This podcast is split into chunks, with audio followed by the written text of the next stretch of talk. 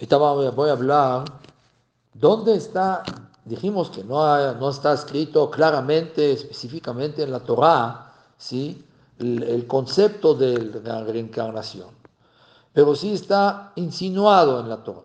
Es parte de las cuatro formas de estudiar la Torah. Insinuación, remes. ¿okay? Está escrito en eh, Éxodo 34, 7.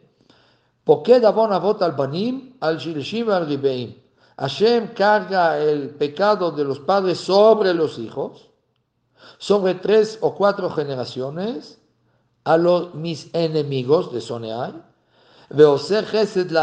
hace bondad y favores a, mi, a miles, le ohavay o a mis amados y a los que cuidan y respetan mis preceptos.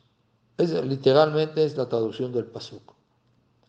Y aquí dice Jajamim que está insinuada el secreto de la reencarnación. Y la respuesta también a la pregunta cuántas veces uno puede recibir este favor de Hashem, este privilegio de volver a este mundo para no tener que entrar al lado de indeseado en el mundo eh, celestial, ¿sí? que es el Guinom. ¿sí?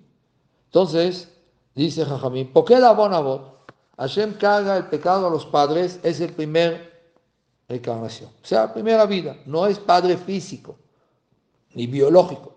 Es el padre tuyo que tú veniste primera vez a este mundo.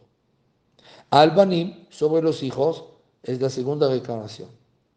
O sea, que tú tienes que pagar ahorita lo que hayas hecho mal en la vida pasada como padre, ahorita yo, yo eres como un hijo al Shileshim, sobre la tercera generación, esta tercera reencarnación. Ve al Ribeimi, sobre la cuarta generación, es la cuarta reencarnación. O sea, aquí nos insinúa la Torah que la persona puede reencarnarse hasta tres o cuatro veces también en, en este mundo. Y si no hizo ningún tikkun, nada, cero kilómetros, nada, entonces ya no reencarna más. Y ya no tiene que solución y su alma se pierde, se extiende, se extenga. Y esta Neshama que pecó, que cometió errores, que cometió pecados y no hizo Teshuvah en su momento, ¿sí? lo vuelvan a castigar sobre la primera generación, segunda generación, tercera generación hasta cuarta. O sea, el abuelo, padre, hijo y nieto. O padre, hijo, nieto y bisnieto. ¿Sí? O sea, ¿qué significa? Que cuando la persona no hizo el tikkun, por, medio de los cumplimientos de los mitzvot y estudia Torah. Pero si la persona se esforzó para hacer el tikkun, pero se murió. No alcanzó a perfeccionar, a completar ¿sí? arreglar, entonces este es otro rollo, como se dice. O sea, tal vez en este caso va a tener más oportunidades en más reencarnaciones. O sea, significa que las cuatro, cuatro reencarnaciones no significa que ya no hay más, sino es cuando no hiciste ningún esfuerzo, no te esmeraste para reparar nada de las vidas pasadas. Si lo hiciste, no lograste, o hiciste, no completaste no alcanzaste, entonces sí te van a dar otro, otra vez otro chance. Como dice ahí mismo, ¿sí? en el mismo pasú, que Hashem hace bondad o favores a los miles y a mis amados y a los que cuidan mis preceptos. Significa que Hashem hace bondad, favor, le da otro privilegio otra extraordinaria para reencarnarse aún hasta dos mil generaciones. Imagínense, para que pueda cumplir todos los mitzvot. O sea, si tú lograste en una vida de estas cuatro, ¿sí? La primera, padre, hijo, nieto, bisnieto, reparar algo, aunque sea 10, 10 gramos, 10 kilos, lo que sea, de algo mal, te van a dar chance todavía para bajar hasta que se te arregla todo, hasta que te arreglas todos. ¿sí? Eh, o, y traen Jajamim ejemplo, la persona que no, eh, que no intentó tener hijos, nunca se casó en la vida, nunca, no tuvo hijos, hizo una misma la Torah. Si no lo hiciste, vas a tener que reencarnar, a traer hijos. Pero si tú te casaste, hiciste el intento, te esforzaste, pero Hashem no quiso mandarte hijos. Entonces no es tu culpa. Entonces te van a dar chance una vez más y otra vez más, etc. ¿Sí? Eso es un ejemplo. ¿sí? El Tikkun que es parte de la Kabbalah, ¿sí? está escrito que en la primera reencarnación, primera vida, se arregla la parte del Nefesh. ¿sí? La segunda reencarnación se arregla lo que es el espíritu, el ruach de la Nefesh. Y la tercera se arregla, se corrige, se arregla la Neshama del Nefesh. Y si no arregló a estos tres, que es Naran, en la Kabbalah, Nefesh, Ruach y Neshama, las tres partes del alma, ¿sí? En las tres reencarnaciones, entre estas tres oportunidades que te dieron, en casa. Isaac, que acabamos de Amay Bria, una esclava hebrea que acabamos de leer en Parashat Mishpatim, la Parashat de la semana pasada. ¿Sí? Sale gratis sin dinero, sin plata. O sea, no va a tener recompensa en el mundo venidero lastimosamente. Pero sobre la reencarnación de los justos, ah, está escrito, como mencionamos, que Hashem ose la alafim. Hashem hace favores hasta miles generaciones. Así trae el Zohar para Yitro, ¿sí? en páginas 91, y Tikkun Zohar, etcétera, etcétera. Así que una persona, mucha gente, preguntan, bueno, ¿qué vine a arreglar en este mundo? A esta pregunta ya respondimos al, en medio de la plática, que de, acuerdo a la opinión o el consejo que dio el Gaón Mivina, Rabbi Eliyahu Gaón Divina, que lo que más fácil para ti ya lo tenías desde la vida pasada. O sea, que ya como es pan comido. Ya. Pero lo que más te cuesta, más difícil para ti hacer en esta vida, pero dentro de ti, en lo interior, parte interior tuya, sabes que eso es lo que tienes que hacer, quiere decir que ese es lo que el punto donde tienes que enfocarse más.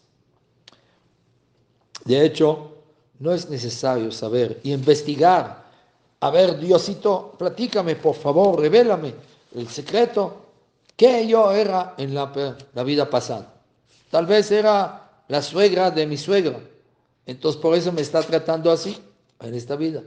O tal vez era el esposo de mi esposa, o esposa de ella, que era hombre, mujer, esto, y por eso me está haciendo sufrir tanto. No hablo de mí, hablo en general, ¿sí? Oh, no, no, no investigues esto, no es necesario. Si Diosito quisiera que sepamos esto, hubiera dicho, Isaac, viniste por esto, arréglate este punto, enfócate en eso, concéntrate en eso. Quiere decir que el objetivo de enviar aquí al alma en una vida adicional, en otra vida, ¿sí? es que en cada vida nueva habremos una hoja nueva. ¿Está claro esto? Sí. Ahorita vamos a ver todas las observaciones que están mandando en los mensajes. Gracias por sus comentarios, pero luego vamos a leer y vamos a tratar de responder y contestar todo. Entonces, Hashem quiere decir que empieces como saliendo de la agencia. ¿Sí? Cero kilómetros. Empezar de nuevo.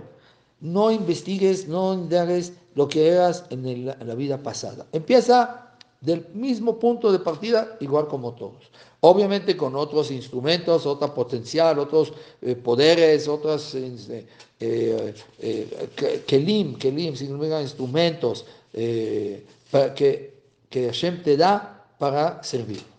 ¿Ok? Por eso Hashem esconde y no revela este secreto. Obviamente que habían eh, en el tiempo de las profetas, de los profetas, que sabían exactamente a qué venía cada uno y le daba el tikkun adecuado y correcto para cada uno y uno. Eh, ¿Quién más grande de la risa de la Kadosh? Que vivía hace 450 años y él sabía exactamente a cada persona que venía, ¿sí? ¿Qué es lo que pecó? ¿Qué es lo que echó, eh, echó a perder o cometió error? Y le decía, ese es el tikkun tuyo en esta vida. Y no solamente a seres humanos, sino muchas veces salió al campo y hacía tikkun a miles de almas que estaban reencarnadas en, en eh, árboles, en aves, en inertes, y por mérito de él llegaron a descansar sus almas. Hablamos de un caballo, me, me acordé una anécdota de una de una persona que tenía un, en el establo, tenía varios eh, caballos. Entonces pasaba por ahí un ladrón de caballos y deseó uno de los caballos. Entonces en la noche entró, agarró un caballo, lo robó, abrió la puerta, salió de ahí, lo llevó a esconder, lo escondió en un lugar y regresó otra vez a robar el segundo caballo. Pero de hecho se tropezó con algo, hizo un ruido y de repente el dueño se, despertó y vino a ver qué está pasando en el establo y vio a un caballo y, un ser humano ¿sí? ahí atado, ¿sí? como caballo. Eh, y le pregunta, ¿tú qué haces acá? y le dice, Señor, llorando, Señor, mira, mira, la verdad, eh, yo en la vida pasada era un ladrón y me castigó Hashem y me mandó aquí como un, robaba caballos y, y Hashem me castigó y me mandó a esta vida como caballo. Y como yo te robaba a ti, entonces Hashem me castigó para bajar a este mundo y pagarte la deuda que nos quedó de la vida pasada. Y ahora, no sé, lo que usted quiera hacer conmigo, haga. Este señor se apiadó de él, del ladrón, y dijo, mira, bueno, ya te voy a liberar, la verdad, ¿qué, qué, sentido tiene que esté aquí? ¿Sí? Eh, pero ten cuidado, no volver a robar sus caballos y otras, cosas, ¿no? Para que no tengas que volver otra vez en otra vida. Oh, sí, muchas gracias, quiero mitzvot, pero mira, no tengo ni ropa como adecuada, no tengo dinero para empezar. No te preocupes, trajo, le trajo ropa, le llenó una maleta, le dio dinero para empezar, y el ladrón se fue contento y llevó al caballo que robó al mercado a vender. Pero su mala suerte era que vino el mismo dueño del caballo al mercado a buscar otro caballo que necesitaba para el trabajo. ¿Y a quién encuentra? encuentra al mismo caballo y el, ladrón se escondió para que no reconozca a él y, dijo, agarra al caballo, le dice en el oído, ladrón, otra vez volviste a robar, que te volviste aquí en reencarnarse otra vez como un caballo más, otra vez. Pensaba que es el mismo ladrón que lo liberó, obviamente. Pero es un chiste no, no tan bueno, pero entendimos que la persona puede reencarnarse también como le voy a contar, de hecho, el Baal Shem Tov, justamente hablando de caballos, al Baal Shem Tov, Israel Baal Shem el fundador del movimiento hasídico,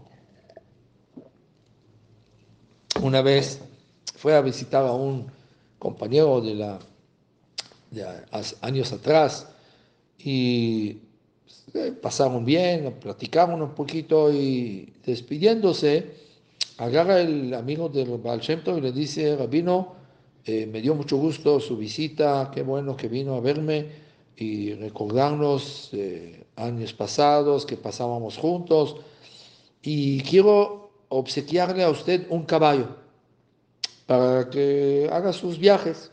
Baal Shem viajaba mucho, de un pueblo a otro, de un país a otro. Entonces, ven, acompáñame al, establo, ahí tengo varios caballos, escoja uno y te lo regalo. Bueno, adelante, bajaron los dos al establo, el, el mira por acá, por allá, le dice, me gusta este caballo, por favor, es el que me gusta más. Dice, ay, Rabino, discúlpeme, pero esto no lo puedo regalar. La verdad, dice, ¿por qué? Tú me dijiste que me quieres regalar, yo no te pedí. Dijo, no, pero mira, este caballo justamente es el mejor caballo de todos mis caballos. Trabaja como cuatro caballos, se esfuerza, no duerme, no descansa, trabaja con toda la fuerza y es muy fuerte. Le dice el chaval, está bien, no hay problema. Si no quieres, no hay problema. No, no, escoja otro. Dijo, no, no, no. Ese es el único que quiero. Bueno, entonces me dijo, bueno, está bien, se lo regalo, jajam, ya, llévatelo, no hay problema.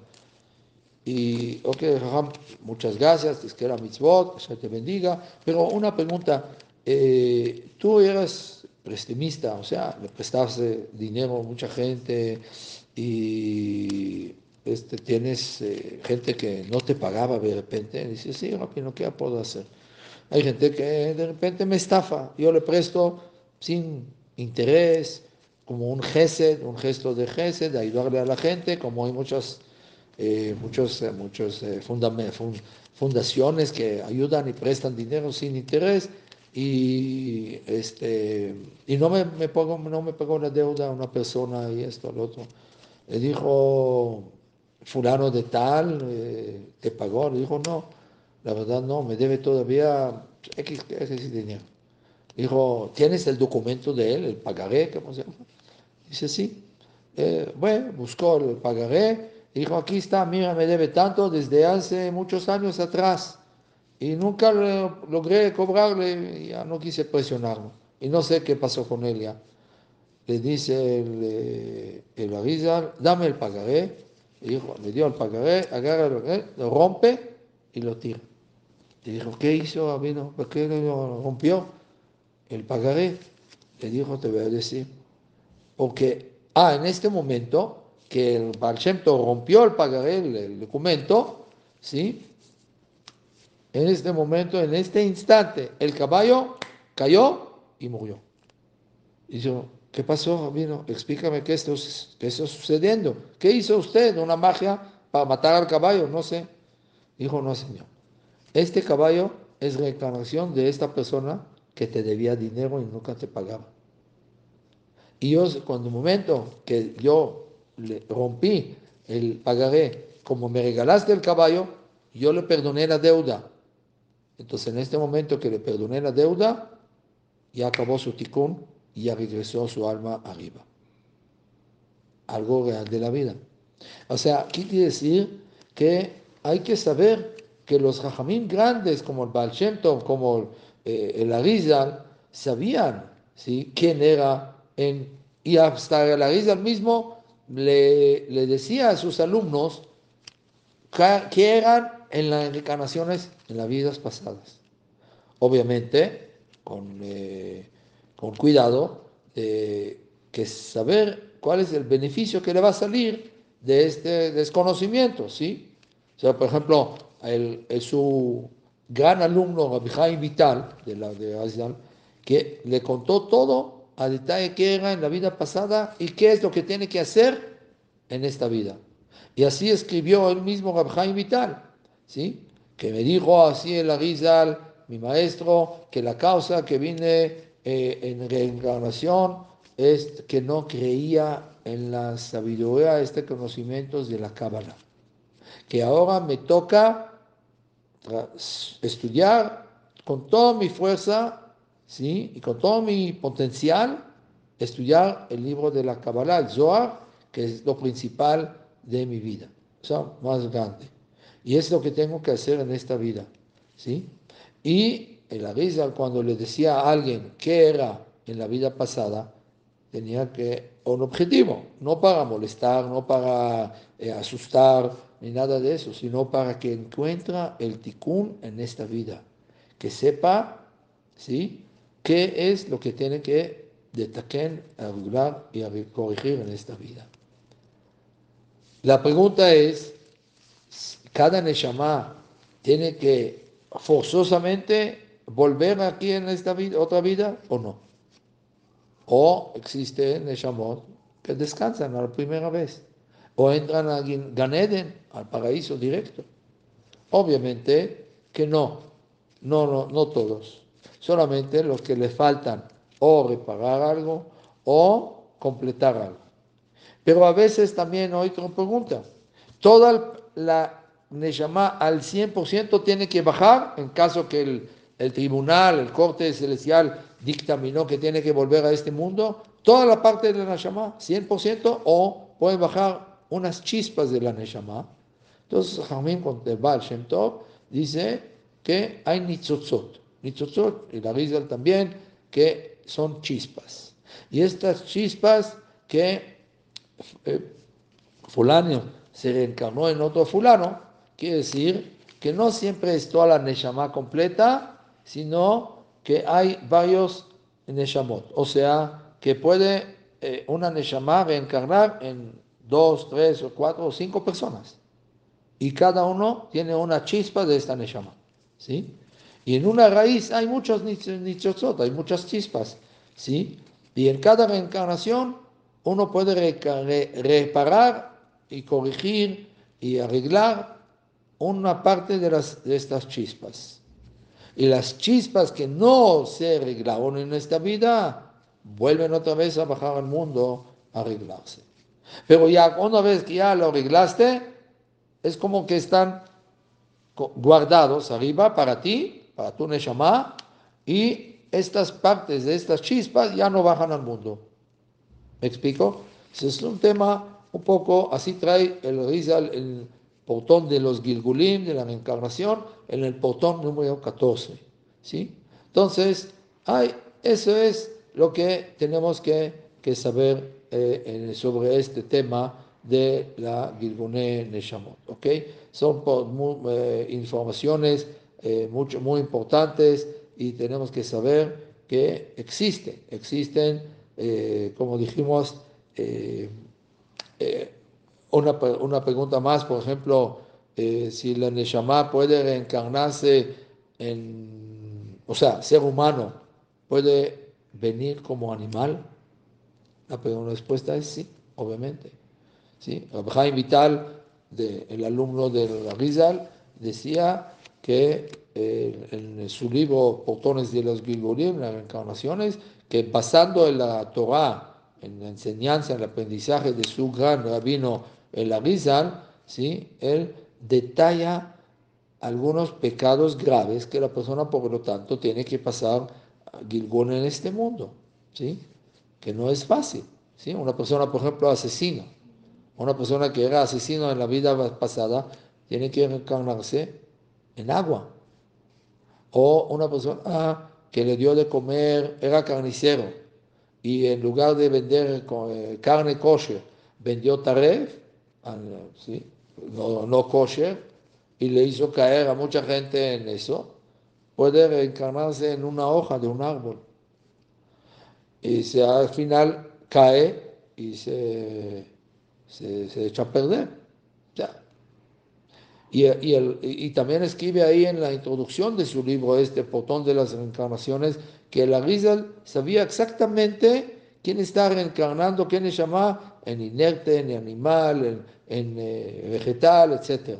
¿Sí? Y él cuenta que ahí está, le decía una vez a, a Vital en el campo, Ahí está, aquí hay un hombre que era tzadik, era un justo y era erudito de Torah. ¿sí? Y por un pecado X que cometió en su vida, está reencarnando en esta piedra. Así le decía a la risa a Rabjaim Vital, algo increíble. ¿sí? Entonces, eh, eh, no, no hay, este, obviamente, fin a esto, este mundo de, misterio, misterio, misterio sí, que, eh, de la mística, perdón, de la mística judía que tenemos que aprender. ¿sí? Ah, ese es un mundo infinito, sea, difícil terminar de hablar del tema, pero tenemos que saber que existe eso y como le cuento algo que sucedió con el Magid Mimezrich, con el Baal Shem El Magid Mimezrich era un gran rabino, alumno, gran alumno del Baal Shem Y vino una vez y le preguntó que en la parasha de la Zohar, la Kabbalah, de esta parasha de Mishpatim, que mencionamos la semana pasada, está escrito sobre la parasha que trata de, tiene 51 mitzvot, preceptos interpersonales, que es que, dice el Zohar sobre esto, que la mayoría de los Gilgulim, de, la, de las reencarnaciones, es por pecados interpersonales. O sea, que cometiste error entre tú y su semejante. Entonces, le dijo de qué se trata que la parashá de Mishpatim al tema de la reencarnación, ¿qué tiene que ver? Le contestó el Baal Shem vete tú a un lugar, a un bosque, ahí hay un manantial de agua, escóndete detrás de un árbol, ¿sí? X, y espera ahí, sin hacer nada, sin hacer ruido, sin hablar, sin nada. ¿sí? Entonces, ve, observa lo que vas a ver y regresa y platícame qué es lo que pasó. El Magin Mesrich se fue a este lugar, se escondió atrás de un árbol y esperó. De repente escuchó un, un caballo, sobre él había un jinete, una persona bien vestida, como con arma, con espada, con todo, con escudo, todo, y bajó del caballo, bebió del manantial y se sentó a comer algo. terminó de comer, de beber, subió al caballo y se fue. Pero en eso el Magid Mimesrich ve que a este jinete, ¿sí? se le cayó una billetera, una, una ¿sí? billetera con mucho, mucho, mucho, muchos eh, billetes, mucha lana, ¿sí? mucho, este, mucho dinero, mucha plata. Pero no se dio cuenta y siguió montando el caballo. Después de unos minutos que se fue el jinete con el caballo llegó otra persona, segunda, se sienta ahí, bebe del manantial, come algo y este, de repente encontró la billetera con la, plata de este señor. Ya, le dio gracias a Shem por este, encontrar este, esta billetera y se fue. Después de unos minutos llega tercera persona, un pobre, parece limosnero, se sentó a descansar sobre el manantial, bebió agua, y en eso, no pasa mucho tiempo, regresa el jinete a este lugar. Baja del caballo, pregunta al Señor, ¿usted ha visto aquí una billetera llena de plata, de billetes? dijo, ¿dónde está? Dijo, yo no he visto nada, acabo de llegar. De verdad, te suplico, no me hagas daño, pero no, no, no lo he visto. Puedes esculcarme, puedes buscar, no tengo nada, soy pobre. Este jinete le dijo, ah, sí, seguramente lo encontraste y lo escondiste en algún lugar y cuando me vaya lo vas a sacar y lo vas a llevar. Me estás engañando, me estás robando. Tú fuiste. Le dijo, no, Señor, de verdad, te prometo, te juro, te perjuro que no fui yo. El jinete no lo creyó, lo empezó a pegar, ¿sí? lo dañó, lo sangró, lo tiró al piso, y el Magid Mesrich se espera y está, pero no puede ayudarle al pobre, ¿sí? Al jinete normalmente lo va a, matar a él también. Entonces se esperó por el orden de su gran maestro, el Baal todos se fueron de, ahí, acabó la escena y regresa con el Baal. Y le dice el Baal a ver, platícame qué viste. Y le platicó todo eso, toda la escena. Y le preguntó, ¿qué entendiste de todo lo que has visto? Le dice, nada en absoluto. Cero. No entendí nada. No entiendo cómo es posible que una persona inocente recibe golpes y, de, este jinete que lo culpó de encontrar y el otro encontró la vía del billetera y se estaba feliz, se fue de ahí. ¿Cómo es posible? Dijo, bueno, te voy a decir. El primera persona y el segundo eran socios en un negocio, en la vida pasada, obviamente. Y la persona, la primera persona engañó y estafó a su socio. Le robó dinero. Por eso, cuando llegó a, a fallecer, en el corte celestial decidieron o entras al Geino o regresa aquí a este mundo a pagar la deuda a tu socio. Entonces, por eso le hicieron perder la billetera con todo el dinero. Y el segundo que vino en control de la billetera con el dinero era su socio. Y aquí se cerró un círculo. Pero cuando vieron, lo daron los dos socios en la vida pasada a un tribunal, a un corte de jueces judíos, de acuerdo a la Torah, un bedín, y el Dayan, el juez, ¿sí? culpó al, al segundo, o sea, y limpió al otro, al primero de la deuda, según las pruebas, evidencias que trajo, que no es cierto, que no robó, que no sé. Entonces dictaminó un dictamen, hizo un dictamen erróneo, equivocado, y causó que el, el primero se quedara con él la plata del segundo que les estafó. Y nunca le alcanzó a pagar, nunca alcanzó a liquidar la deuda.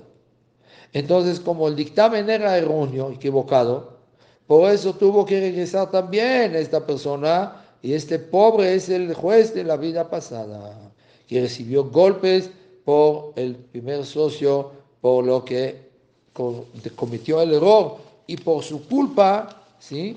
Del mal dictamen, ¿sí? Tuvieron que los dos, dos socios regresar en esta vida otra vez para pagar la deuda.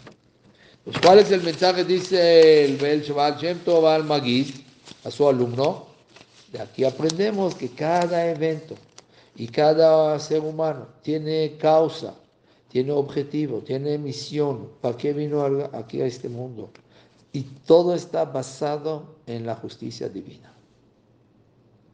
Y ese es lo que viste. Esa es la respuesta de todos los eventos o muchos eventos que estamos viendo día por día que suceden y nos quedamos con la duda nos quedamos, ¿dónde está la justicia divina?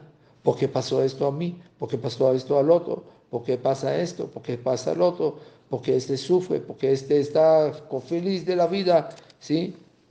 ¿Por qué este disfrute y este sufre? Muchas preguntas, muchas incertidumbres. ¿Por qué no? No solamente eso, sino ¿por qué me, atrae o la, profesión X? Ser abogado, licenciado, eh, eh, moel, eh, no sé, rabino, maestro, eh, licenciada, ama de casa, porque esto es lo que me llama más la atención. ¿Sí? Entonces, eso es lo que tenemos que saber, que tenemos que ir llevando cosas muy, muy importantes de las vidas pasadas y a veces son traumas, a veces son miedos, miedo de estar en un cuarto cerrado, miedo de subir en un elevador, miedo de ver de un edificio alto para abajo, ¿sí? O traumas, o, miedo de ir a la playa, o, manejar un coche, ¿sí? Gente que murió en accidente de tránsito también eh, tienen este miedo, no, no sabe uno lo que pasa en esta vida en la vida pasada, perdón. Así que uno carga muchas cosas de las vidas pasadas y, como mencionamos la, la, vez pasada, en, a través o por medio de la regresia, lo que es regresar, hipnosis, de hipnotizan a la persona y regresa a la vida pasada y platican muchas cosas, entonces uno puede descubrir muchas cosas para esta vida actual.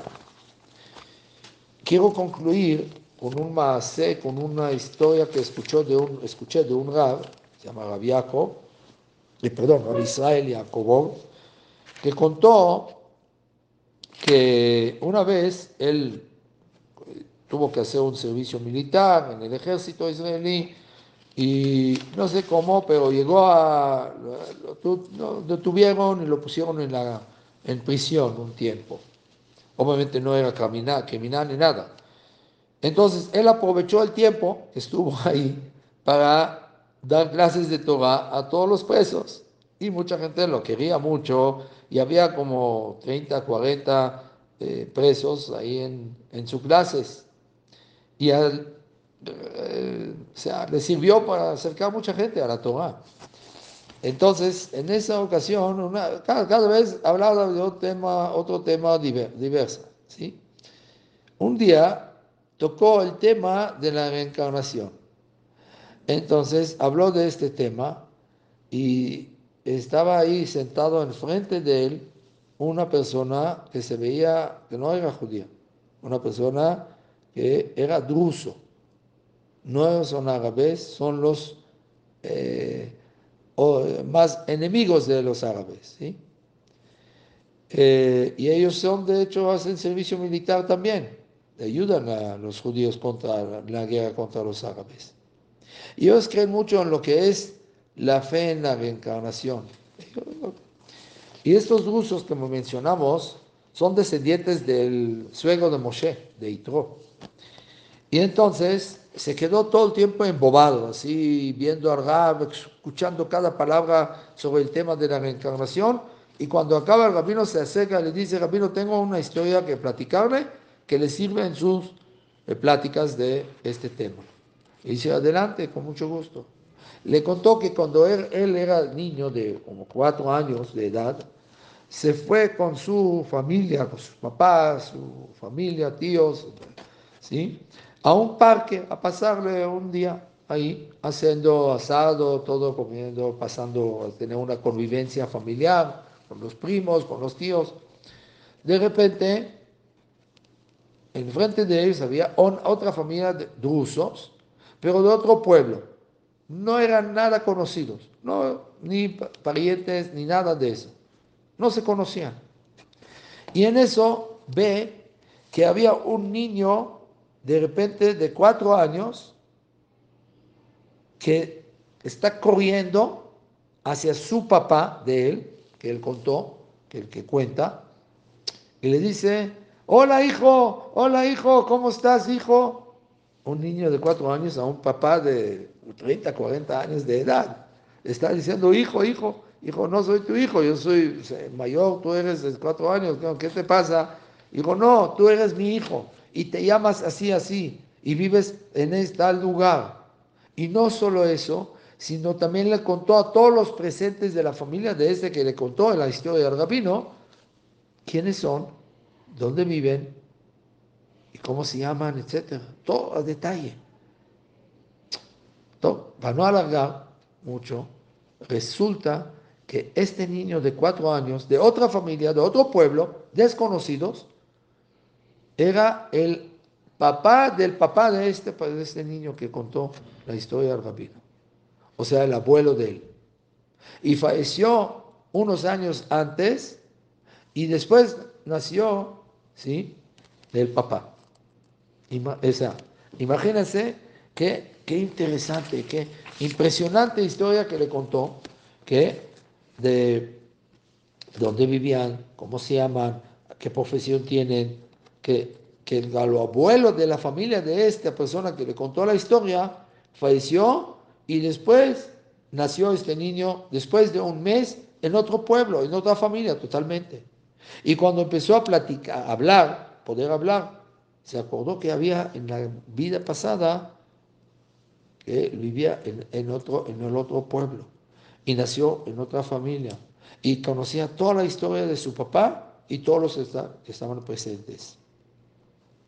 Entonces, eh, de repente eh, se fueron un Shabbat, un sábado, se fueron a la familia de este pueblo, se fueron al otro pueblo para recibir una bendición, como si fuera él el abuelo de la familia. Entonces fueron a pedirle bendiciones a un niño de cuatro años, pero que era el abuelo de esto. Entonces, este caso y estos eventos vuelven a suceder y vuelven a pasar, no en cientos, sino en miles de lugares, miles de de países, o eh, de, bueno, ciudades o pueblos o familias, que, eh, y más en la India o entre los rusos que creen en eso, o dentro del judaísmo, que nosotros creemos en, esta, en, en la reencarnación, que existe eso, y es, es muy válido todo eso, y existe la, la, el privilegio o la oportunidad de volver aquí a esta, esta vida para poder reparar o completar lo que tenemos que hacer. Es impresionante todo eso. La verdad, es la segunda, eh, segunda clase que hablamos del tema eh, y no se acaba.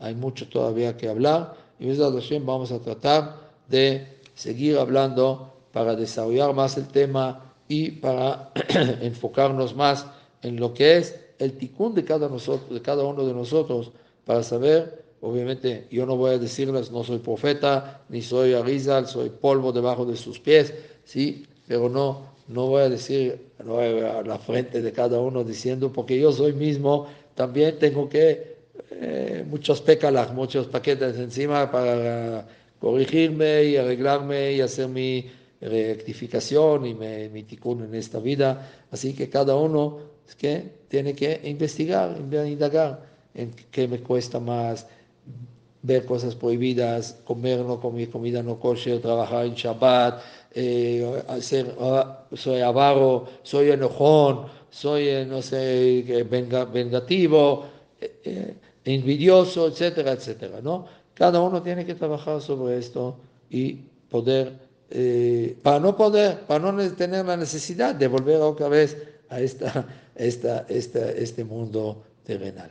Hashem, que Hashem nos ayude a llegar al tikkun completo, perfeccionarnos en todo lo que necesitamos hacer, todo lo que necesitamos eh, trabajar, y Bezat Hashem, eh, tenemos que saber que Hashem lo único que quiere es ayudarnos a reparar.